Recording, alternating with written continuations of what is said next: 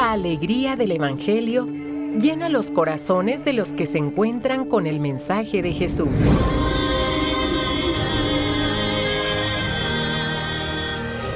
El Evangelio de hoy. El Evangelio de hoy. En voz de Monseñor Sigifredo Noriega Barceló. Escuchemos. Cuaresma 2023.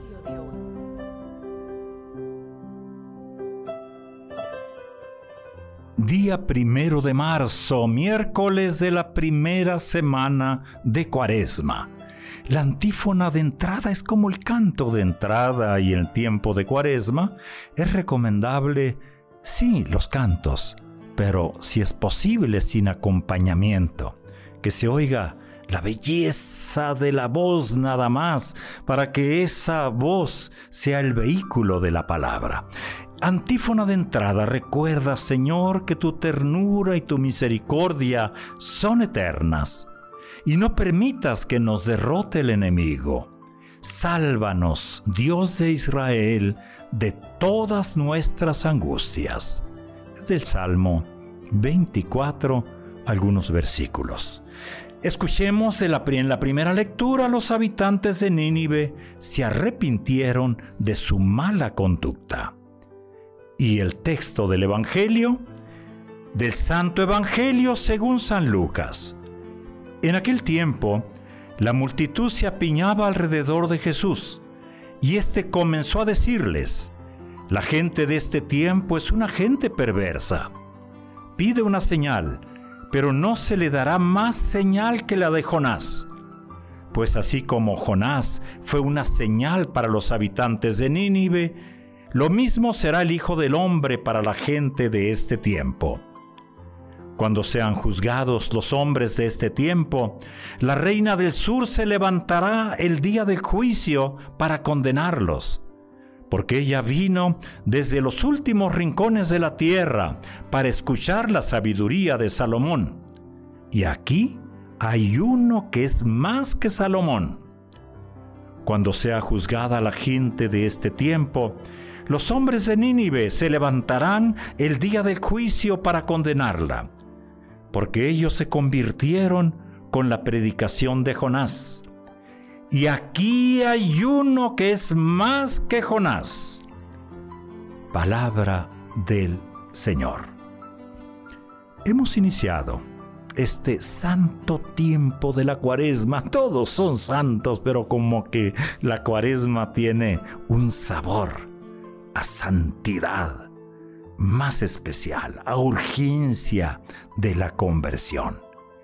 Dejémonos escudriñar por la palabra que hoy hemos recibido, que hoy hemos escuchado, y tengamos en cuenta que durante los 40 días y un poco más de cuaresma, las lecturas están combinadas, están preparadas con el fin de que haya esa coincidencia que la primera lectura eh, nos lleve a esa escucha de cumplimiento, de su cumplimiento en el Evangelio. Pues bien, hoy en la primera lectura, Jonás, Jonás, Jonás fue un signo para Nínive. Su predicación llevó a aquella gente de aquella ciudad. Fíjense cómo eran las cosas. En aquel tiempo, esta gente era considerada por los judíos el colmo de la maldad pues bien lleva a esta gente a la conversión. En cambio, en el Evangelio Jesús se queja, los signos que él hace, sus palabras reveladoras sobre cómo es Dios. No dice nada a la gente de su generación. Entonces, les invita a mirar atrás, a hacer memoria de la figura de Jonás. ¿Con qué fin? con el fin de que se conviertan. En aquel tiempo, mirémonos hoy en nuestro tiempo. Nosotros, ¿qué signos necesitamos para convertirnos? Ándele, ándele. ¿Qué signos necesitamos hoy nosotros para cambiar de mentalidad? ¿Los del tiempo de Jonás? ¿Los de la época de Salomón? Quizá bastarían con los del tiempo de Jesús. o los que tenemos hoy delante de nuestros propios ojos? ¿Qué signos, qué signos se necesitan?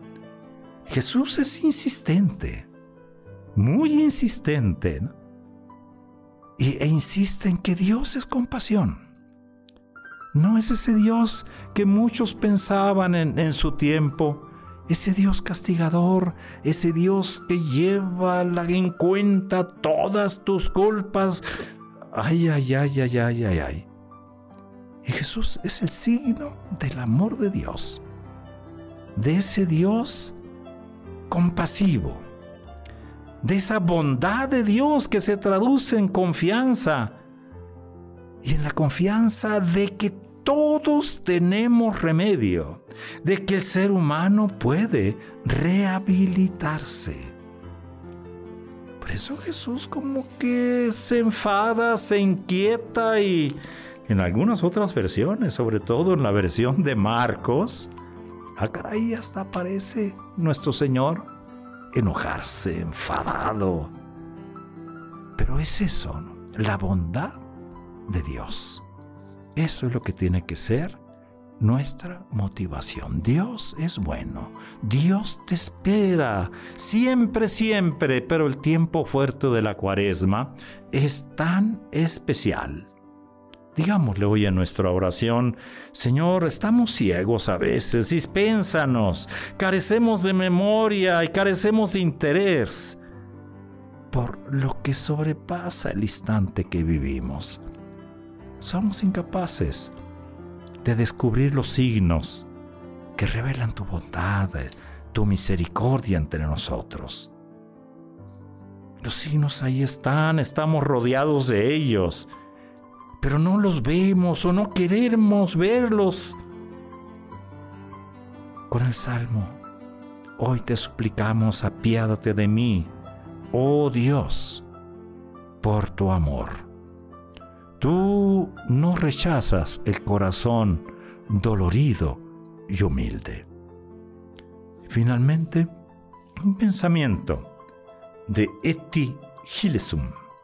Dice, a cada nueva a cada nueva crueldad debemos oponer un pequeño suplemento de amor y de bondad que hemos de conquistar en nosotros mismos. Es día miércoles, estamos día primero, sí, sí, divina providencia, sí, sí, pero estamos ya en la primera semana de este gran tiempo de la cuaresma. Haz de este día un día de cercanía a Dios.